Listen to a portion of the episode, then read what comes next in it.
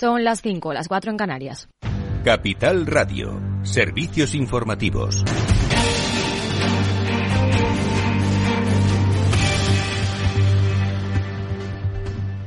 Dimiten el presidente de Renfe y la secretaria de Estado de Transportes, Movilidad y Agenda Urbana tras la polémica de los trenes en Cantabria y Asturias. Un anuncio que se produce justo antes de que la ministra de Transportes se reúna esta tarde con los presidentes de ambas comunidades afectadas para explicarles cómo se han producido los errores en las medidas de los trenes contratados. Y el ministro de Agricultura, Luis Planas, asegura que el precio de los alimentos ya ha tocado techo y ve razones objetivas para que comiencen a caer gracias a las medidas adoptadas por el Gobierno. Pedro buenas tardes. Buenas tardes. Después de presidir la reunión del Observatorio de la Cadena Alimentaria, que califica de positiva e instructiva, el titular de Agricultura dice que es tiempo de arrimar el hombro.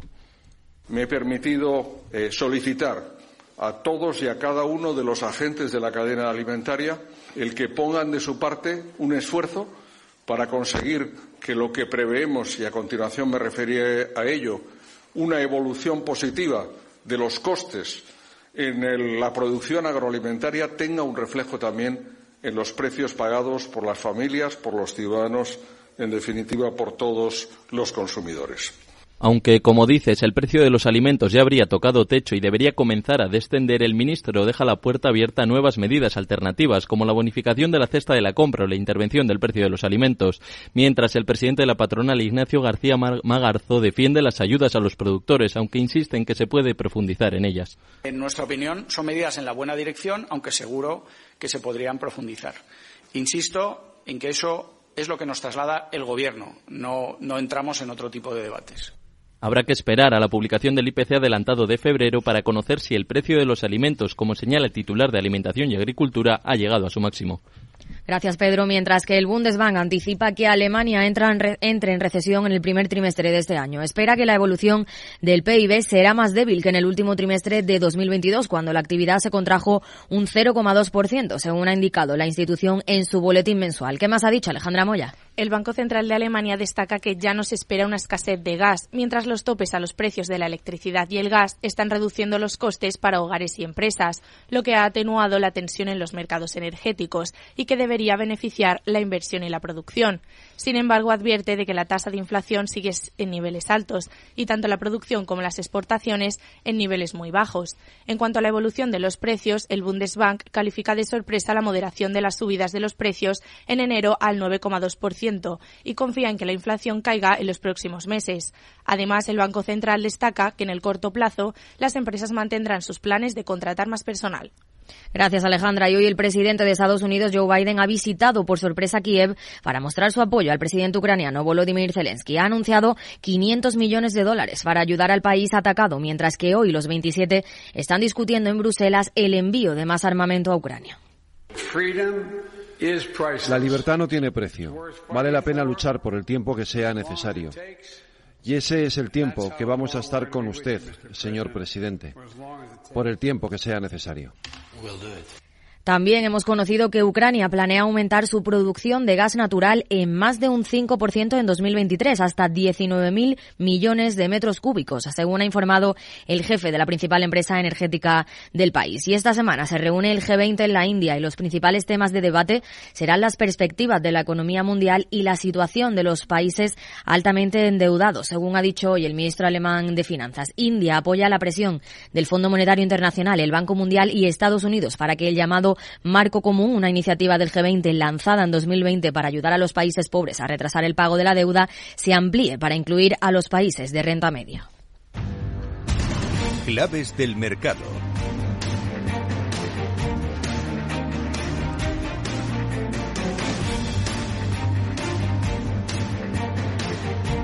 A media hora de que se conozca cómo han terminado la sesión las principales plazas del viejo continente, tenemos a un IBEX 35 que camina con pérdidas en los 9.278 puntos. En París también se imponen las ventas, mientras que el DAX camina plano y el FT100 de Londres camina en positivo, subiendo un 0,13%. Y en el mercado de divisas, según las pantallas de XTV, el euro se cambia a 1,0686 dólares. Más información aquí en Capital Radio con Rocío Arbiza, Mercado Abierto.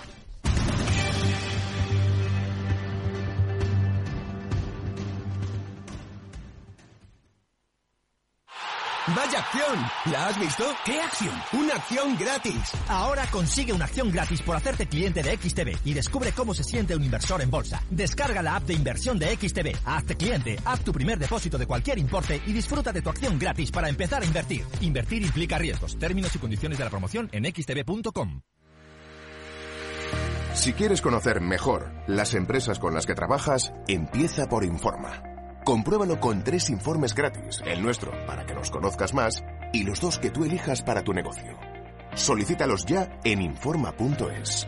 Informa, líder en información empresarial. ¿Busca una plataforma de trading potente? Con CMC Markets tendrá herramientas de trading de nivel institucional en sus manos, con más de 115 indicadores técnicos, osciladores, agenda macro, análisis fundamental de Morningstar. Descubra todo lo que necesita nuestra plataforma de manera gratuita. Opere con el mejor. Pruébelo sin compromiso con una cuenta demo. Entre en cmcmarkets.es o llame al 911 140 700. CMC Markets. Más de 30 años siendo su broker online de confianza.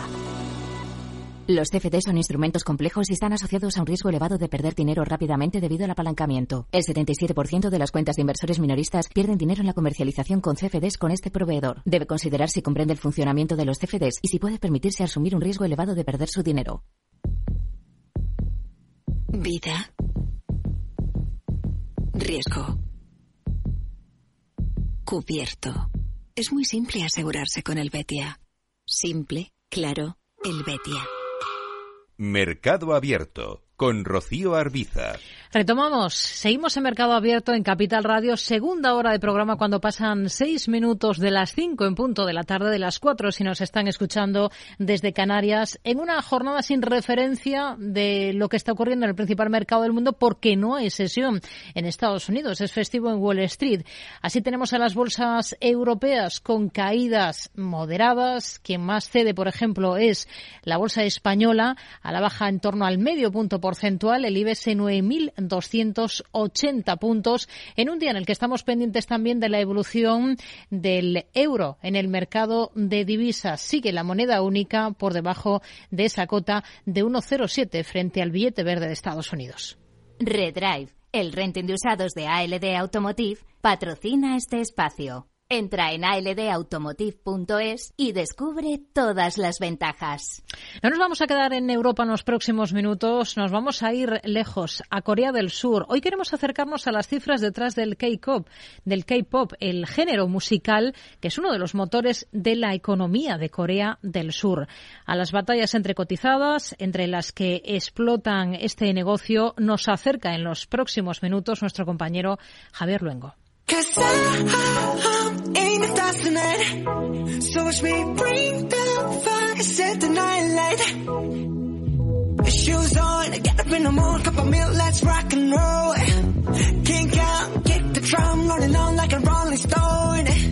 Sing song when I'm walking home, jump up to the top of the brown.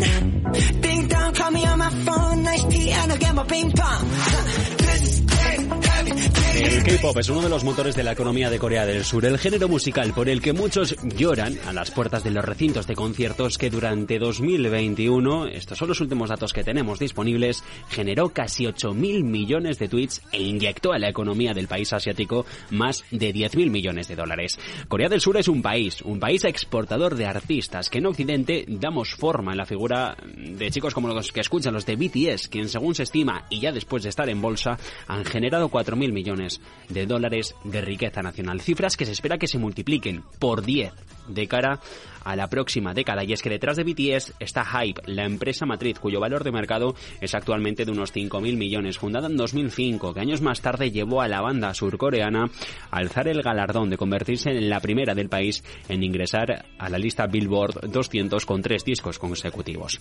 De todas formas, no es la única empresa que explota el fanatismo por el K-pop. SM Entertainment de 1995 supo ver el germen del negocio y durante años fue la líder del género, aunque ahora se encuentra en segundo lugar. Y precisamente hoy en lo que entramos es en la guerra entre Hype y SM Entertainment.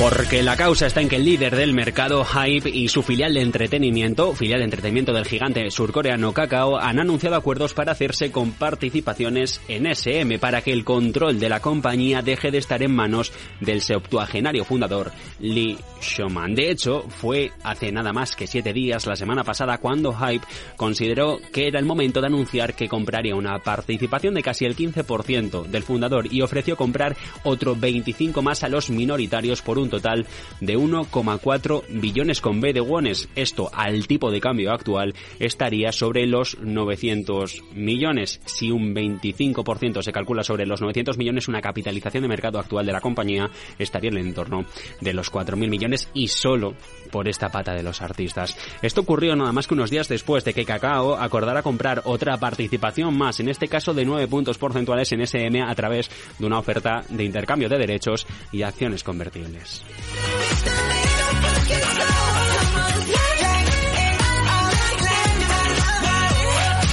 Repunte de las acciones que vivieron en SM esta semana y que los llevaron por encima el precio de la oferta de Hype a 120.000 wones por acción. Analistas que ven en esta guerra que la oferta se intensifica con más pretendientes que probablemente vayan a surgir y con Cacao esperando a presentar una contraoferta.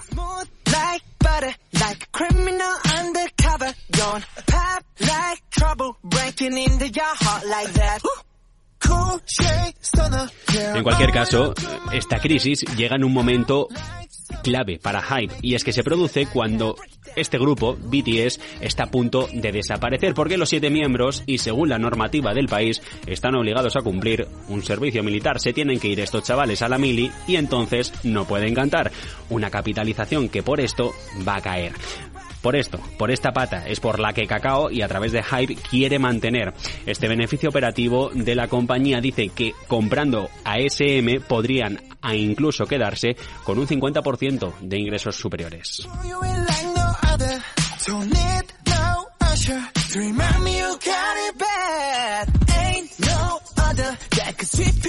De momento, la guerra está sobre la mesa. Los cantantes poco a poco desaparecen y el K-pop trata de revitalizarse. Esta vez lo quiere hacer en un sitio al que todos parece que estamos destinados a llegar: el metaverso. Cualquier caso, desde Cacao lo que dicen es que no saben cómo va a hacer, aunque de momento lo que sí que están cotizando es con alzas en el mercado y a través también incluso de otras herramientas como los ETFs, los fondos cotizados en los que invierte, por ejemplo, Estudio Dragon, la compañía de entretenimiento que llegó a producir películas como Parásitos.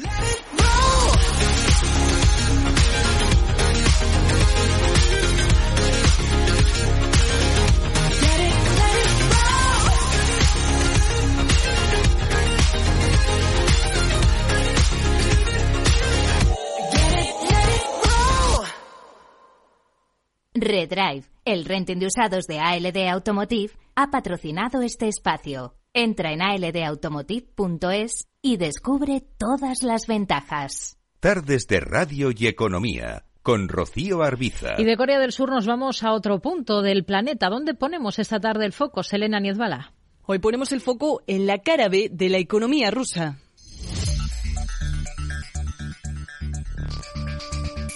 En la semana del aniversario de la invasión rusa en Ucrania, el balance es negativo para ambos bandos. Ni en la mejor de las posibilidades, la debilidad de Rusia sería una buena opción tampoco para Europa. El déficit presupuestario del Kremlin ya asciende a 25.000 dólares al tiempo que la factura para reconstruir Ucrania sigue aumentando y el Banco Mundial estima que el coste ya supera los 500.000 millones de euros. Por no hablar de que la cara B de la economía rusa preocupa ya a los propios legisladores del país, que estarían planteándose dejar de desclasificar más datos. Las maniobras del Kremlin para esquivar una nueva batería de sanciones occidentales pasan por retener información sobre una amplia gama de estadísticas económicas. Estos datos estarían relacionados con las tenencias de reservas extranjeras o hasta las cifras de exportaciones. No hay ni rastro de los datos de comercio exterior ruso. Han desaparecido por completo. Elvira Naviulina, gobernadora del Banco Central de Rusia, insiste por su parte en que esto no es buena idea y que la única manera de que los inversores vuelvan a poner su dinero en valores o compañías rusas es que divulguen la información real y es que a pesar de que Putin saque pecho de la resistencia del Kremlin a las sanciones de Occidente, la guerra de desinformación estaría pasando factura a su economía y mucho. Hasta las cifras eh, reales de Putin estarían maquilladas. El desempleo récord registrado en Rusia esconde que hasta 300.000 hombres que fueron reclutados en el ejército ahora califican como empleados. Solo hay que recordar la reprimenda pública de Putin al viceprimer ministro ruso Alexander Novak eh, cuando sugirió que la producción de Gazprom estaba cayendo. Por lo pronto, la gasista ha ido presentando ganancias récord de manera progresiva y Putin encontrando en Asia una alternativa a la demanda de gas europeo europeo.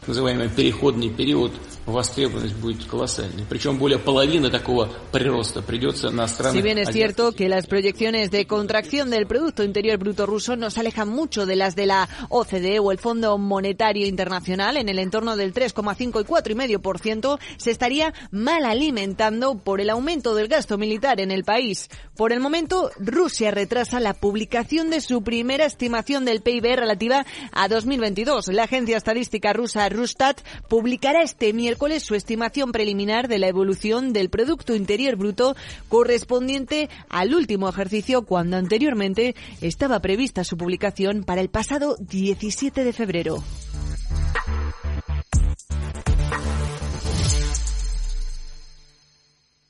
Mercado Abierto con Rocío Arbiza.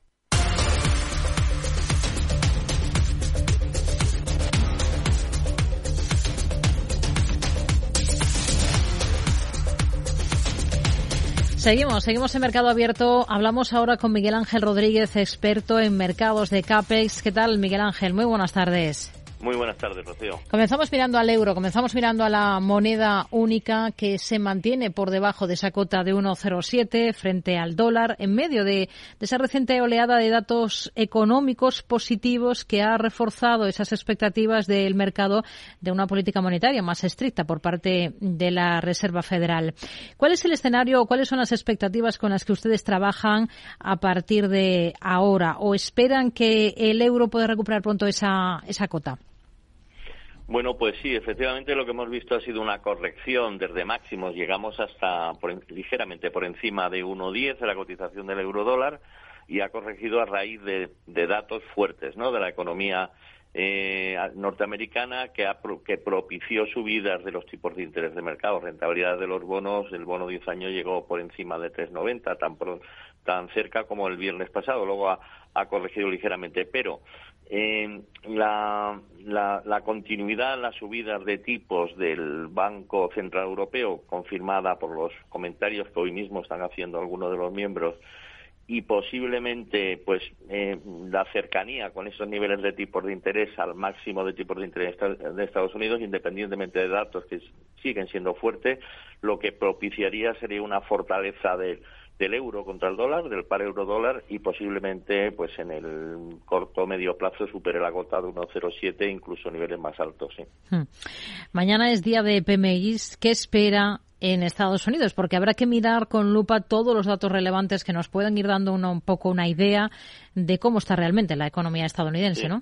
Efectivamente es lo que ahora está en el foco, en el centro de atención del mercado, son los datos eh, más allá de los de que los datos de, de inflación, que también, ¿eh? pero ahora va lo que va a mover el mercado van a ser los datos de crecimiento de la economía y uno de ellos, como bien indicas, es un indicador adelantado, que es el PMI.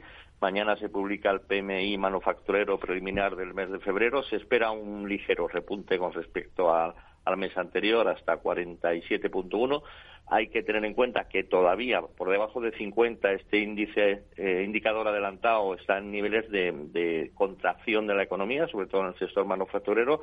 La fuerza está en el sector de servicios y, y, bueno, se esperan que los indicadores de la economía se vayan estabilizando, eh, lo mismo que han hecho, pues no sé, las ventas minoristas, por ejemplo, que fueron muy fuertes eh, la semana pasada y otros datos como los de empleo. Se espera un dato ligeramente mejor que el anterior, pero todavía en niveles bajos. Hmm. aunque la clave la vamos a tener a final de semana con esa referencia tan usada por la Fed para la inflación, que es el gasto en consumo personal, ¿no? El, famoso PC. Sí, el PC, gasto de consumo personal, sus siglas en inglés, es el dato de, referencia para la inflación en Estados Unidos, es el indicador preferido por la Reserva Federal, más allá del, del IPC, ¿no? Del americano. Eh, lo que se, hay, hay bastante disparidad ahora mismo en cuanto a las previsiones sobre este, este dato. Va a ser muy importante porque si confirma una desaceleración en la caída de los niveles de precios, o una caída menos fuerte que, la, que, la, que las anteriores, o ya no digamos un repunte, sí que podría afectar en el mercado, pues subiendo tipo de interés, en ese caso se fortalecería, aunque fuera en el momento ligeramente el dólar, y los activos de riesgo, las bolsas en general, se verían afectadas a la baja. Va a ser un dato determinante, aunque lo que las previsiones medias, ¿eh? con todas las disparidades, es que retroceda, aunque sea solamente una décima. Aquí hay que mirar el PCE subyacente, que es el que sigue la Reserva Federal. Hmm. ¿Qué espera encontrarse precisamente en las actas de la FED que se van a conocer esta semana, a, mitad, el miércoles? Bueno, estas previsiblemente van a ser bastante dovis, ¿no? Bastante eh, menos duras en cuanto a las previsiones de tipo de interés y esto venimos es, es, la la que se refiere a una de las reuniones donde empezaron a subir solamente 25 puntos básicos y antes de las cifras de, crecimiento fuerte que hemos visto posteriormente.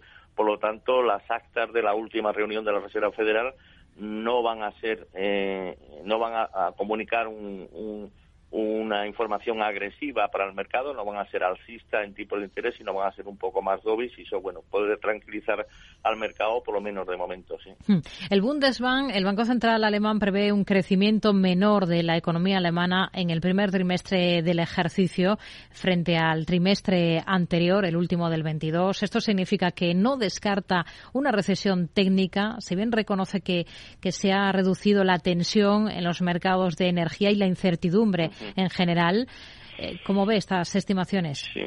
Bueno, sí, el, el, último trimestre del año pasado fue negativo, menos 0,2% de crecimiento en el PIB eh, alemán. Eh, previsiblemente este primer trimestre también puede ser ligeramente negativo, por debajo de cero, ¿no? Con lo cual las expectativas de recesión, recesión técnica, se van a confirmar casi con toda seguridad. Nada importante teniendo en cuenta que son caídas muy poco significativas. Y lo que sí que ha comentado el Bundesbank y algunos de los miembros del Bundesbank es que la, la inflación general empieza a dar señales también de retroceso pero no así tanto la inflación subyacente, al igual que está ocurriendo casi todos los países europeos, incluido España. La inflación subyacente todavía no ha, no ha dado señales de ir hacia atrás y por esa razón es por lo que anteriormente comentaba que el Banco Central Europeo tendrá que seguir subiendo tipos de manera mm, más agresiva que la Reserva Federal, 50 puntos básicos con toda seguridad, y eso le dará pues eh, soporte pues a la divisa al euro. Hmm. Tenemos eh, que estar pendientes también de, del crudo. Hoy está repuntando. Tenemos al futuro del Bren para entrega en abril en cotas de 83,23 dólares. Ha llegado a estar bastante por encima a lo largo de esta jornada. ¿Ustedes cuál es el escenario con el que trabajan para el oro negro? Bueno, de momento hay que tener en cuenta que desde pues prácticamente final de noviembre, principios de diciembre, ya llevamos casi tres meses, de movimiento muy lateral, o sea, movimientos en, rango, en caso del Brent, pues entre niveles de 88 y 77, 80 por los niveles bajos, ¿no? Aquí hay fuerzas contrapuestas. Por un lado hay eh, un, un, posible o potencial incremento de la demanda por parte de China, aunque va a ser paulatino debido a la reapertura, y pero por otro lado una desaceleración en la demanda a nivel global por la desaceleración de la economía, países occidentales, eso unido a una oferta que se mantiene estable, estable y quizás en aumento ¿eh? Eh, debido pues a países como Estados Unidos por ejemplo que está incrementando la producción de crudo pues lo va a mantener en niveles muy estables. Entre los niveles que he mencionado anteriormente ahora quizás con un ligero sesgo bajista hasta la zona de 77 77 80 el Brent. Miguel Ángel Rodríguez experto en mercados de CAPEX. Gracias por su análisis con nosotros. Muy buenas tardes Buenas tardes, muchas gracias. Una jornada con repuntes para el petróleo, para el Brent. Si echamos un vistazo al mercado de divisas, tenemos al euro dólar en estos instantes en 1,0687 unidades según las pantallas de XTB. Selena. Si inviertes en bolsa o te lo estás planteando, el broker XTB tiene algo para ti. Ahora solo por hacerte cliente y realizar tu primer depósito, recibirás gratis una acción de una empresa cotizada. Has oído bien, solo por abrir tu cuenta tendrás una acción para que te sientas como un verdadero inversor en bolsa. Además, recuerda que con XTB puedes invertir en acciones y fondos cotizados hasta 100.000 euros al mes sin pagar comisiones. ¿Y cómo lo hago? Pues muy fácil, es un proceso 100% online, no hace falta ni que vayas a sus oficinas. Entra en su web xtb.com, hazte cliente, realiza tu primer depósito y recibe tu acción gratis. XTB, un broker, muchas posibilidades. xtb.com. A partir de 100.000 euros al mes la comisión es del 0,2%, mínimo 10 euros. Invertir implica riesgos. De forma no intencionada, los usuarios pueden abrir agujeros de seguridad al conectar su ordenador o smartphone a la red de su empresa, incluso cuando utilizan una VPN. Reducir la superficie de ataque con un modelo Zero Trust se ha convertido en una necesidad para las empresas. Descubra más en zscaler.es. Mercado Abierto, Capital Radio.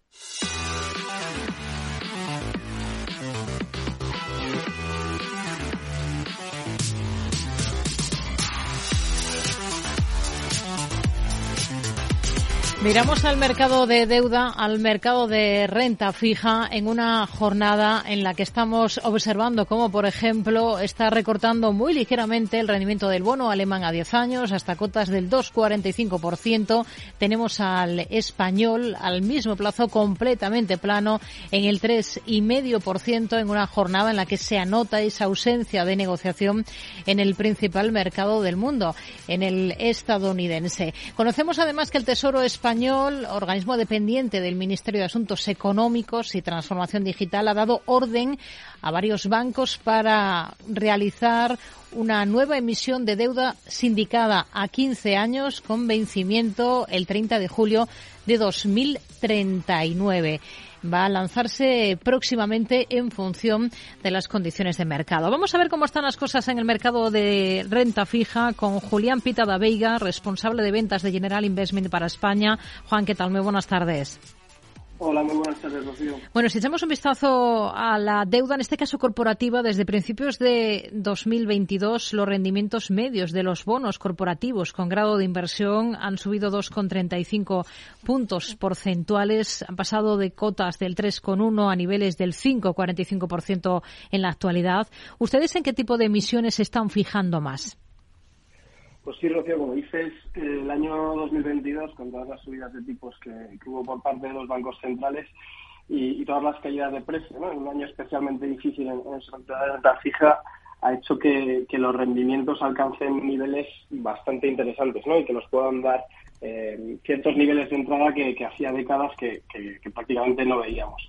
En ese sentido, como dices, eh, nosotros donde estamos encontrando más oportunidades es precisamente en el segmento dado de inversión, ¿no? Eh, eh, en Europa, es aquellas, aquellas compañías de, mayor calidad crediticia, pero siendo selectivo y buscando sectores que puedan navegar un poco mejor pues un entorno económico que, puede llegar a ser durante los próximos años más complejo para las empresas. ¿no? En ese sentido, pues nos fijamos en, sectores como, como, los bancos, ¿no? como las aseguradoras o, sectores también eh, más defensivos, ¿no? como, son los de telecomunicaciones o, salud. Hmm. El sector financiero no, es uno de los que más se ha beneficiado de esta última coyuntura de tipos de interés con subidas en el precio del dinero. ¿Con qué ojos mirarían ustedes a la deuda bancaria? Pues sin duda, como, como comentaba antes, es uno de los que desde luego estamos poniendo más el foco. ¿no? Eh, ahora mismo los bancos, si miramos para atrás, se encuentran mucho más saneados de lo que estaban, por ejemplo, en, años como 2007 o 2008. ¿no? Durante todos estos años han hecho un fuerte ejercicio de solvencia y, por lo tanto, creemos que todavía tienen la capacidad de, mantener esa financiación a las empresas que, deseen endeudarse ¿no? y, por lo tanto, no creemos que vayan a cerrar el grifo y además en un entorno de tipos de interés alto, pues esto repercute directamente sobre sus márgenes, ¿no? Por lo tanto, sin duda es uno de los sectores a tener en cuenta y donde también estamos encontrando muchas oportunidades. Hmm. Los diferenciales de crédito de los mercados emergentes, tanto en la deuda soberana como en la deuda corporativa, se han ampliado junto con otros activos de, renta fija. Después de varios meses de bajo rendimiento tras la invasión de Rusia en Ucrania, de la que esta semana se cumple justo un año, pues hemos visto que han alcanzado niveles que pueden sugerir que las valoraciones actuales pueden compensar con creces el impacto negativo. ¿Ustedes lo, lo ven así o no? Eh, sí, nosotros creemos que desde luego los mercados emergentes hay que empezar a echarles un ojo, eh, por supuesto más que por ejemplo el año pasado donde sufrieron un entorno más difícil. Eh, la semana pasada vimos como todos los rendimientos de, los bonos se incrementaron y y en, la parte de emergentes pues la dispersión en los diferenciales se incrementó también considerablemente y teniendo en cuenta que hay tres principales factores que determinan el comportamiento de los mercados emergentes como son el dólar, lo que ocurra en la economía china y las tensiones geopolíticas, creemos que en algún momento durante el 2023 eh, podemos ver un, momento muy interesante de entrada, ¿no? especialmente cuando se aclaren las políticas o el techo en, las subidas de tipos de interés por parte de los bancos centrales y eso haga que no se mantenga un dólar excesivamente fuerte y que permita a los mercados emergentes eh, continuar realizando sus exportaciones. Si China eh, por fin reabre su economía, eh, también va a ser un factor, como decía antes, determinante y sobre todo prestar especial atención a que no se incrementen las, las tensiones geopolíticas. Desde luego, si se dan estos tres factores, creemos que la renta fija emergente, tanto corporativa como gubernamental, va a ser un activo a tener en cuenta seguro los próximos los próximos meses.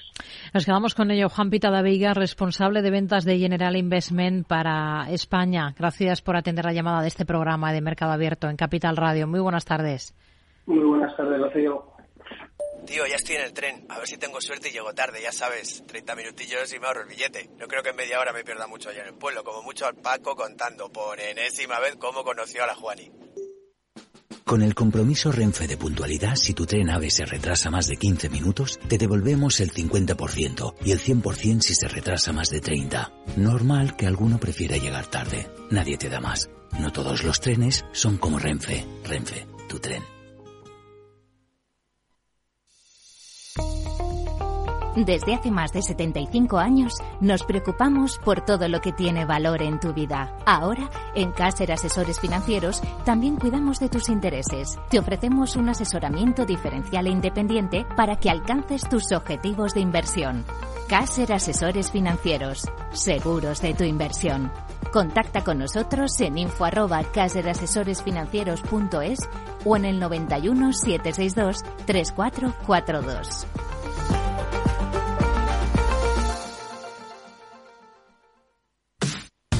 Los viernes en Capital Radio te proponemos descubrir y comprender las estrategias de empresas con éxito que servirán de inspiración y ejemplo para la tuya. Escucha Metaempresas, un programa presentado por Andrés Arenas con la presencia y los consejos de expertos en distintas áreas y profesores de reconocida trayectoria. Todos los viernes a las siete y media de la tarde, Metaempresas, Capital Radio. Tardes de Radio y Economía con Rocío Arbiza. Analizamos el cierre de lo que ha dado de sí esta jornada en la Bolsa Española con Juan Esteve, director de inversiones de Cow Markets y Zona Value. Hola Juan, ¿qué tal? Muy buenas tardes. Hola, muy buenas tardes, Rocío.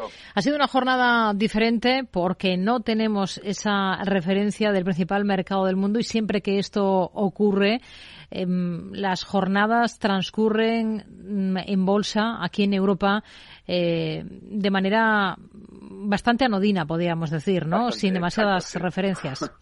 Exacto, esa sería la palabra, Nodina. Al final tenemos una, una dependencia muy grande en las, el resto de las bolsas europeas al mercado americano y siempre que ocurre una situación en la que el mercado americano cierra y más un lunes que todavía no ha habido movimientos durante la semana, lógicamente se refleja en el poco volumen y en el poco movimiento que están teniendo. Hoy hemos visto pues a LBs caídas en todo el mercado europeo, pero que al final estamos muy a las expensas de qué es lo que puede hacer mañana el mercado americano. Hmm. Si miramos a, a valores, protagonismo en el continuo español para una compañía como Almiral por su presentación de resultados, ¿qué le ha convencido más y qué no, si algo no le ha convencido de los números de Almiral?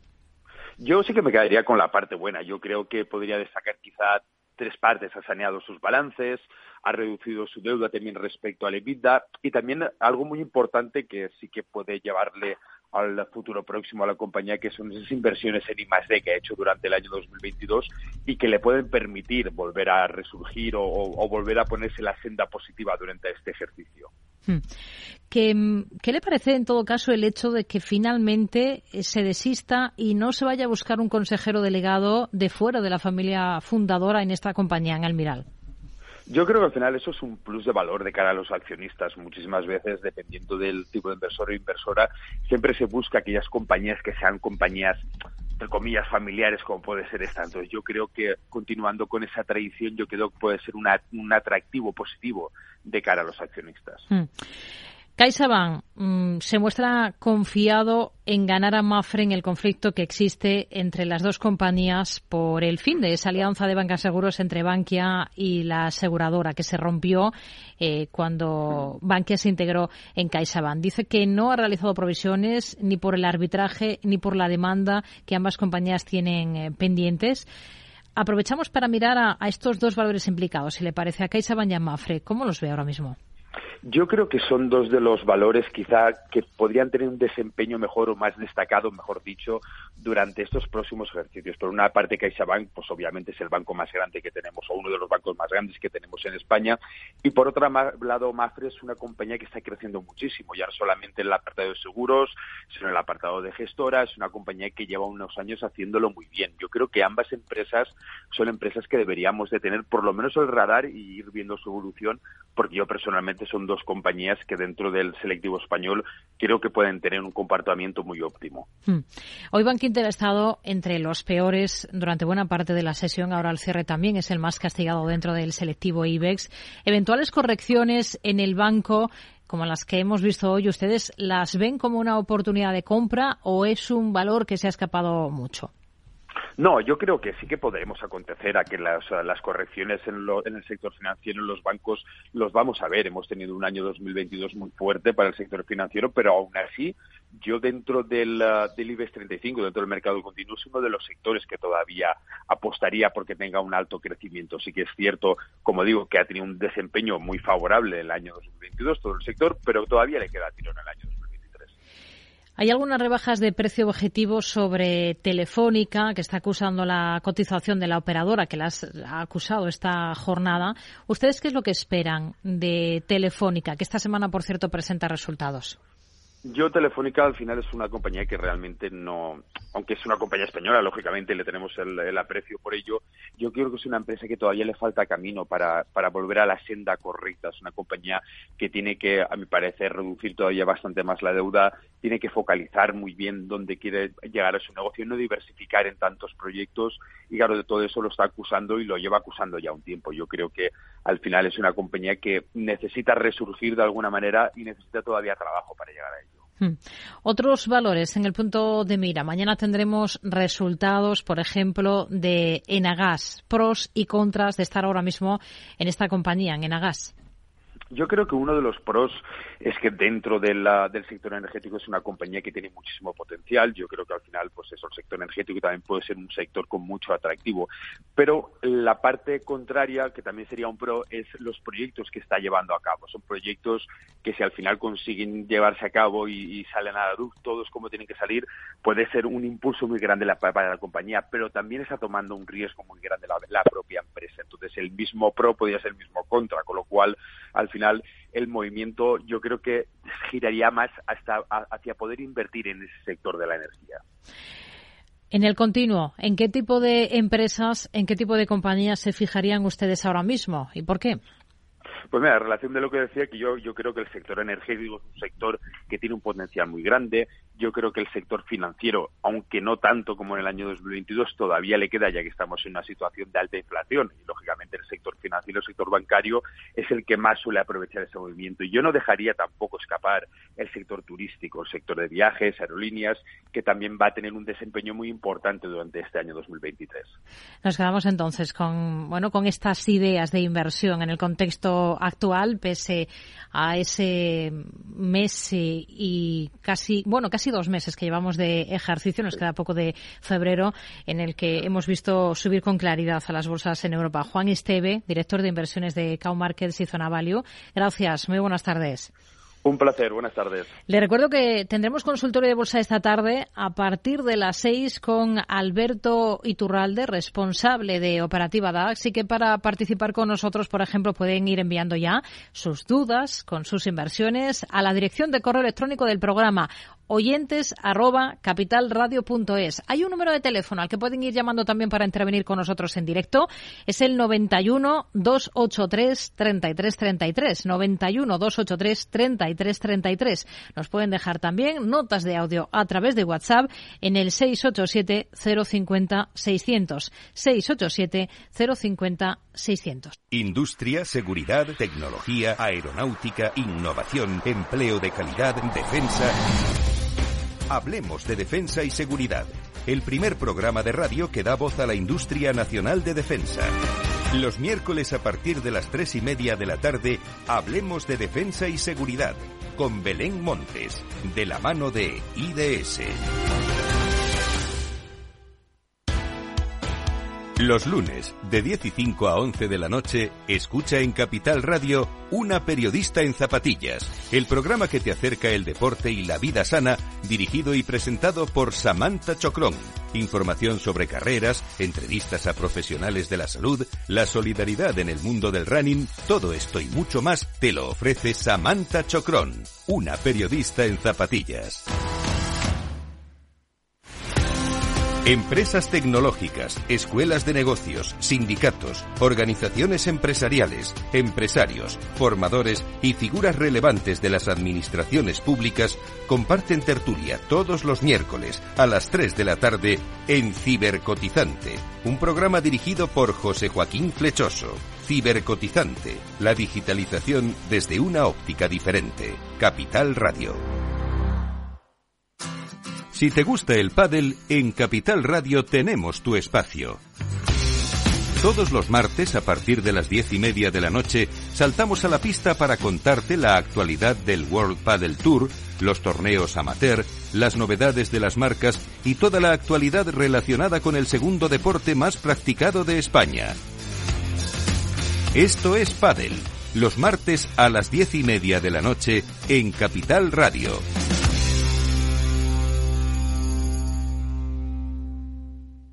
¿Sabes cuál es el mejor dial para escuchar Capital Radio? Tu móvil. Ya tienes disponibles las versiones de iOS y Android de Capital Radio. Y si quieres escucharlas en tu coche, lo tienes muy fácil. Empareja el Bluetooth de tu coche con tu móvil o tableta, entra en la app de Capital Radio y ya lo tienes. Escucha Capital Radio en digital. Y si te preguntan qué escuchas, no lo dudes. Capital Radio.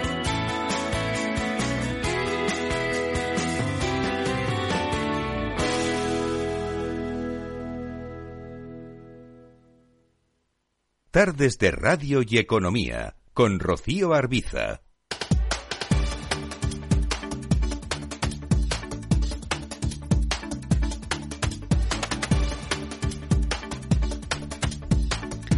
Espacio con compañías cotizadas en mercado abierto en Capital Radio. En los próximos minutos vamos a acercarnos al sector salud de la mano de la aseguradora médica Cigna. Nos acompaña su consejero delegado aquí en España, Juan José Montes. ¿Qué tal? Muy buenas tardes. Hola, buenas tardes. Bueno, si miramos a la compañía, lo cierto es que viene de registrar un beneficio en el último trimestre, que es el cuarto del 22, de 1.170 millones de dólares. Esto está por encima de los 1.112 de, del ejercicio anterior por las mismas fechas de ese periodo. El crecimiento de los ingresos es del 0,1%. En España están creciendo a ese mismo ritmo que lo hace la compañía a nivel global. Bueno, a nivel global la compañía está diversificando en, muchas líneas de negocio, aparte de los seguros de salud, en todo lo relacionado con servicios eh, anexos a, la salud. Y en España eh, también estamos creciendo mucho en, en los, lo que son los seguros de salud, eh, estamos creciendo algo menos en la parte de servicios, pero sí lo que es nuestro core, que son los seguros de salud y principalmente los seguros corporativos, eh, este año 2022 hemos cerrado con una facturación de aproximadamente 145 millones de euros de primas, que ha supuesto un incremento en torno al 16% sobre el, el, el, mismo periodo, sobre el año 2021, sobre las primas del año 2021. Mm. Incremento del 16%. Estamos en un momento lo cierto es que con la sanidad pública bastante cuestionada, con huelgas, con quejas por los retrasos en la atención, esto se está traduciendo en un claro aumento de, del número de asegurados con compañías privadas. ¿Ustedes lo están notando? Bueno, es cierto que, que yo creo que, que últimamente, y sobre todo a raíz de la pandemia, el público en general está siendo más consciente de la necesidad de, cuidar de su salud. Yo creo que que todos estamos siendo conscientes de, pues, de que tenemos que empoderarnos un poco y ser los dueños de nuestra salud. Y es cierto que, bueno, pues eh, todas estas últimas noticias que estamos escuchando sobre, bueno, pues las listas, las largas listas de espera en, la sanidad pública o algunas huelgas de algunos profesionales médicos, eh, pues sí que está produciendo una mayor afluencia al, sector privado de, salud. Es cierto que, sobre todo durante la pandemia y, y posteriormente, debido a esta mayor concienciación de la población, sí que hemos notado, sí que hemos notado quizás una mayor intención por parte de la población de, complementar su cobertura pública con un seguro, con un seguro de salud privado. ¿Y están preparados para atender a, esa masa de pacientes descontentos por esas demoras sin que se alarguen, alarguen también los plazos de atención en la sanidad privada?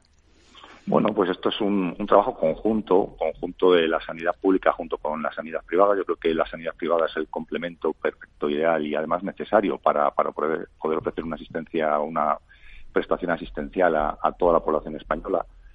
Y es cierto que tanto la sanidad privada a nivel eh, provisión médica, hospitales, especialistas, como las compañías aseguradoras de salud estamos cada vez invirtiendo más pues en tecnología, en innovación, en medios. Eh, los proveedores médicos están invirtiendo en ampliando sus instalaciones, sus hospitales, para en cierta medida ir dando cabida a toda esta población que o bien por descontento o bien por eh, eh, no tienen posibilidad a lo mejor de acceder a unos servicios de, públicos de, salud porque durante los últimos años pues la sanidad pública ya cerrando algunos centros sobre todo en localidades donde no disponían de mucha población pues eh, podamos eh, desde la sanidad privada complementar eh, esa carencia o esa o ese deterioro que dicen del servicio público de salud. Entonces estamos trabajando en ello y como le digo esto es una labor conjunta de todos los agentes que estamos en este sector, que pasa no solo por las compañías aseguradoras, sino también por la provisión médica privada, hospitales, especialistas, enfermeras, etcétera.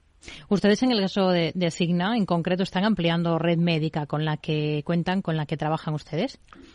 Sí, nosotros, eh, bueno, pues por nuestro foco eh, estamos muy focalizados, sobre todo en áreas donde hay mucho cliente corporativo, muchas empresas, principalmente pues en las áreas metropolitanas de Madrid y Barcelona, pero tenemos también distintos eh, clientes a lo largo de toda la geografía de España. Entonces, poco a poco vamos tratando de ampliar y, y, tratar de cerrar acuerdos eh, preferenciales con distintos agentes, distintos eh, proveedores médicos. Piensa en grandes grupos hospitalarios o eh, pequeñas clínicas o centros médicos que están distribuidos a lo largo de toda la, toda la geografía. Así que es una política, una estrategia designada de ir ampliando poco a poco esa red médica para que nuestros asegurados la tengan disponible a lo largo y ancho de, toda la geografía española. Cigna aquí en España comenzó muy enfocado precisamente a ese mercado corporativo que nos comenta, el de los seguros médicos empresariales, pero desde hace más de una década ya pues se han enfocado también en el mercado, digamos, particular, ¿no?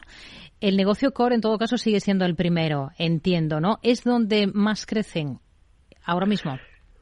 Sí, sí. Nosotros, eh, bueno, pues desde que desde que Cigna se implementó en España y además también pues la filosofía y la estrategia de nuestra casa matriz en Estados Unidos somos principalmente una compañía aseguradora de salud dirigida al colectivo empresarial. Entonces, donde seguimos creciendo principalmente es en ese colectivo, en empresas del mercado español, sobre todo en aquellas entidades que nosotros decimos eh, pues que tienen un alto valor añadido por empleado, es decir, aquellas empresas que se preocupan por ofrecerle a sus empleados algo más que un mero eh, seguro de salud. Eh, pero es cierto, como decía, que desde hace un tiempo también, aunque no, de una forma muy, muy proactiva, estamos en el mercado individual. Mm, sobre todo con algún acuerdo preferencial con algún mediador que nos ofrece algún, algún negocio individual eh, muy específico. Pero sí, como, como comentaba anteriormente, nuestro foco y nuestro, nuestra principal línea de crecimiento hmm. sigue siendo el mercado corporativo. Vamos a, hacia un modelo cada vez más sólido, atención médica online. Sí, yo creo que claramente. Yo creo que, que, sobre todo pues estos dos últimos años, con todo lo que hemos vivido, la pandemia, yo creo que han puesto de manifiesto que todas las tecnologías y toda la asistencia médica, pues hay muchas de, de, la, de la asistencia que se prestaba anteriormente de forma presencial, que se pueda hacer de, forma online. Y yo creo que todos los agentes, eh, proveedores médicos, eh, compañías aseguradoras, mediadores e incluso la sanidad pública, están apostando por un modelo de, de, prestación asistencial online. Es cierto que esto no va a sustituir en ninguna manera al 100% la prestación asistencial presencial, pero sí que cada vez eh, esto es una tendencia y además yo creo que va a eficientar muchísimo pues todos los recursos y todas las estructuras con las que contamos actualmente y que en gran parte probablemente nos van a ayudar a reducir pues todas estas eh, bueno eh, falta de, recursos o estas eh, grandes listas de espera o estos inconvenientes que, pues, que estamos viviendo estos últimos días en los medios de comunicación. Hmm. Nos ha llamado la atención que en su último, última información de coberturas ustedes ponen el foco, además de en la innovación, en la salud mental. ¿Qué es lo que está ocurriendo? ¿Esto viene de la pandemia o hay mucho más detrás y, quizás ahora se esté dejando eh, el tema de la salud mental de ser cierto tabú?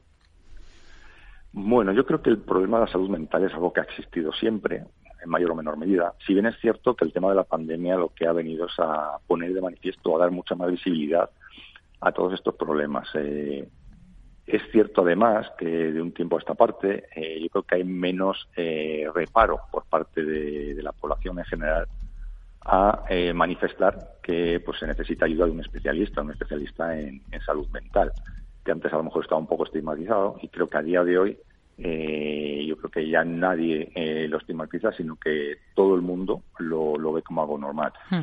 Es cierto que quizá el tema de la pandemia ha puesto en evidencia eh, pues una serie de eh, actitudes, una serie de síntomas como temas como la ansiedad, la depresión, el hecho de haber pasado mucho tiempo en casa eh, sin poder socializar y quizás lo ha agudizado, pero sinceramente creo que es algo que ha existido siempre que ahora a lo mejor eh, tiene algo más de visibilidad y que, por supuesto, nosotros eh, vamos a poner el, el, foco en poder darle a nuestros asegurados eh, la mejor cobertura en este sentido. Cuando hablamos de innovación, hablamos también de, de, cómo aplican, por ejemplo, en su caso, la inteligencia artificial al ámbito sanitario. Por ejemplo, tienen una herramienta para medir el estrés a través de la voz, ¿no?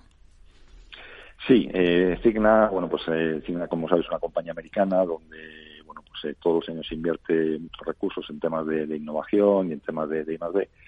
Y una de las herramientas que, hemos importado ellos es, eh, bueno, pues es, es, esta herramienta que mediante unos algoritmos que utilizan la inteligencia artificial y, y, el machine learning, lo que tratan es de predecir, pues bueno, la existencia de una serie de síntomas relacionados con el estrés y con la ansiedad eh, asociados al tono de voz o a la forma en que alguien puede entonar o declinar en un momento dado. Entonces, esto yo creo que es una, una máxima en Signa, el tema de la innovación, y constantemente eh, estamos innovando en este sentido y esto es una muestra más de, de ese compromiso de Signa por, por, la innovación. ¿Y hacia, hacia qué otros frentes están innovando ustedes y, por cierto, cuánto invierten al año en, en I+.D.? Bueno, eh, pues eh, la corporación que, que es eh, la, que, la que marca estas políticas, esta estrategia, pues invierte un porcentaje muy importante de sus beneficios de innovación año tras año. Y ahora mismo, básicamente lo que se está invirtiendo sobre todo es en mejorar todos los canales de comunicación eh, con todos los agentes, eh, llámense asegurados, llámense clientes, corporativos, eh, proveedores médicos, eh, mediadores, etcétera, para que todos estos agentes tengan un mejor acceso, un acceso mucho más fácil a la asistencia sanitaria. Eh, la innovación hoy por hoy viene por ser capaces de digitalizar y automatizar al máximo todos los procesos, de modo que al final hmm todos estos agentes se centran sobre todo en lo que es la pura asistencia médica y todos aquellos procesos burocráticos que sean lo más transparentes posibles y, lo menos, eh, digamos, burocráticos de cara sobre todo al, al cliente y al asegurado final. Hmm. Llevan más de 30 años en España, así que tienen una visión muy amplia eh, de cómo están las cosas en materia de sanidad aquí, de seguros sanitarios en nuestro país. ¿Qué les diferencia a ustedes en un sector tan competitivo como el de los seguros de salud? Bueno, yo creo que Cigna siempre ha tenido un posicionamiento pues eh, un poco premium. Eh, nosotros siempre nos hemos dirigido, como, decía al principio, al, al, segmento corporativo. Tratamos de ir a esos clientes que de alguna manera valoran tener algo distinto, algo diferencial. En ese sentido, por ejemplo, nosotros tenemos un, centro de, atención al, asegurado eh, que es eh, interno, nosotros no lo tenemos externalizado. Esto nos da un posicionamiento distinto, diferencial, personalizado de trato al cliente, de trato al asegurado. Tratamos de hacer eh, productos totalmente personalizados que traten de atender las necesidades de todos y cada uno de nuestros clientes. Y yo creo que eso se ve. al final nosotros hacemos encuestas de satisfacción y principalmente lo que, lo que nos dicen nuestros clientes que lo que están es muy, muy satisfechos con el servicio que proporcionamos. Y eso no ni más ni menos esa personalización y el tener todos los servicios lo más internalizados posibles. De hecho, por ejemplo, contamos con un servicio que denominamos Doctor Figma, que es como el médico de empresa de todos estos clientes corporativos que, tenemos en nuestra cartera hmm. y que al final eh, los empleados de estos clientes corporativos pues tienen un médico de empresa que además es siempre el mismo, con nombre y apellidos, y esto es lo que le diferencia, por ejemplo, ese servicio de telemedicina que tenemos interno en Figma internalización de cualquier otro servicio de telemedicina mucho más genérico que cuando llamas a un pool de, médicos, hmm. pues hoy te puede atender uno y mañana te puede atender otro distinto. En fin, eso está muchísimo más personalizado y siempre es el mismo. Y son estas pequeñas cosas lo que hacen que el servicio de Cigna se ha percibido de una manera totalmente distinta en el hmm. mercado. Nos hablaba al principio del crecimiento de la compañía aquí en España en el último ejercicio. Para este 2023, ¿qué objetivos se marcan, qué metas se ponen ustedes como compañía? Pues eh, la misma que llevamos siguiendo desde hace aproximadamente unos cinco años, que es seguir creciendo por encima de la media del mercado. Es un mercado, como decía usted antes, muy maduro, muy competitivo, que está creciendo una media entre el 5 y el 6% de media anual.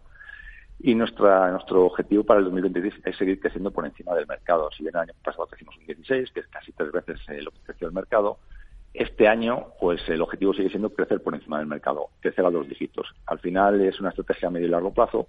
Nosotros queremos estar situados eh, pues en el, en el top ten de, los grupos eh, aseguradores de salud de este país, aunque con un foco, un nicho muy, muy determinado y muy diferenciado.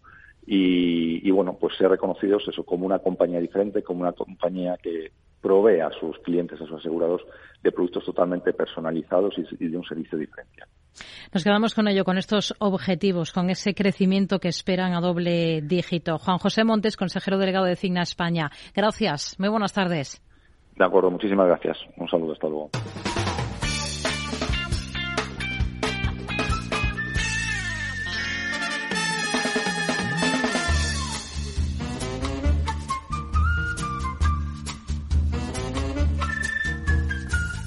Invertir en arte, pero de forma similar a cómo se invierte en acciones. SIX, el dueño de bolsas y mercados españoles, se acaba de aliar con Artex, que es la primera bolsa de acciones de arte del mundo, que permite invertir desde 100 euros en algunas de las mayores obras de arte del mundo. Vamos a hablar de ello, vamos a ver cómo se hace en los próximos minutos con José Manuel Ortiz, responsable de Clearing y Repo en SIX.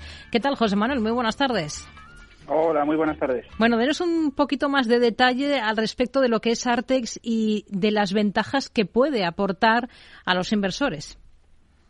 Pues como bien decías, Artex es una iniciativa eh, conjunta eh, en la que hemos colaborado con, Artex, es como se denomina el, mercado, que es un mercado que eh, ha pasado todas las validaciones de los reguladores europeos y que está en Liechtenstein eh, en el que se van a listar precisamente obras de arte concretas, eh, cuadros, esculturas, etcétera, que serán valoradas, igual que se hace con la valoración de las compañías cuando van a salir a bolsa, lo que comúnmente se, conoce como OPV, y eh, esa valoración se dividirá para que las acciones cuesten alrededor de unos 100 euros y ponerlas a disposición de los inversores en, un mercado eh, tradicional, tradicional en el sentido en el que eh, igual que compras acciones de cualquier compañía eh, en Europa, Estados Unidos o Asia, podrás hacerlo exactamente igual, pero estas acciones te darán una participación de esa obra de arte en, en concreto, lo cual creemos que es una oportunidad para la diversificación y lo que cariñosamente llamamos democratizar el arte. Hmm.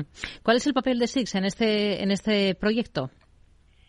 Pues el papel de SIX en este proyecto eh, tiene dos variantes o dos perspectivas. El primero, eh, lo que es el mundo de la poscontratación y el segundo, lo que es el mundo de los datos financieros. En el primer caso, en el caso de la poscontratación, eh, como he dicho, sigue un modelo tradicional y después de que se haya contratado llega el mundo de la postcontratación, que normalmente no se conoce tanto, pero es lo que ocurre desde que se negocia hasta que finalmente se liquida y se intercambia el dinero y los títulos y aparecen en tu cuenta los títulos que hayas comprado. ¿no?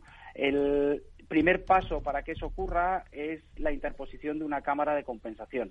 En este, claro, en este caso será la cámara eh, que tenemos en Suiza, que se denomina SCLIAR. ¿Y qué es lo que hace? Pues lo que hace es asegurar las transacciones. Eh, utilizando los mismos procedimientos y el modelo de riesgos, donde se calculan las garantías que hay que poner que los eh, intermediarios financieros ponen para fin de garantizar las transacciones que se han realizado en el mercado. Hmm. Eh, ¿Y cómo lo va a hacer? Pues igual que hace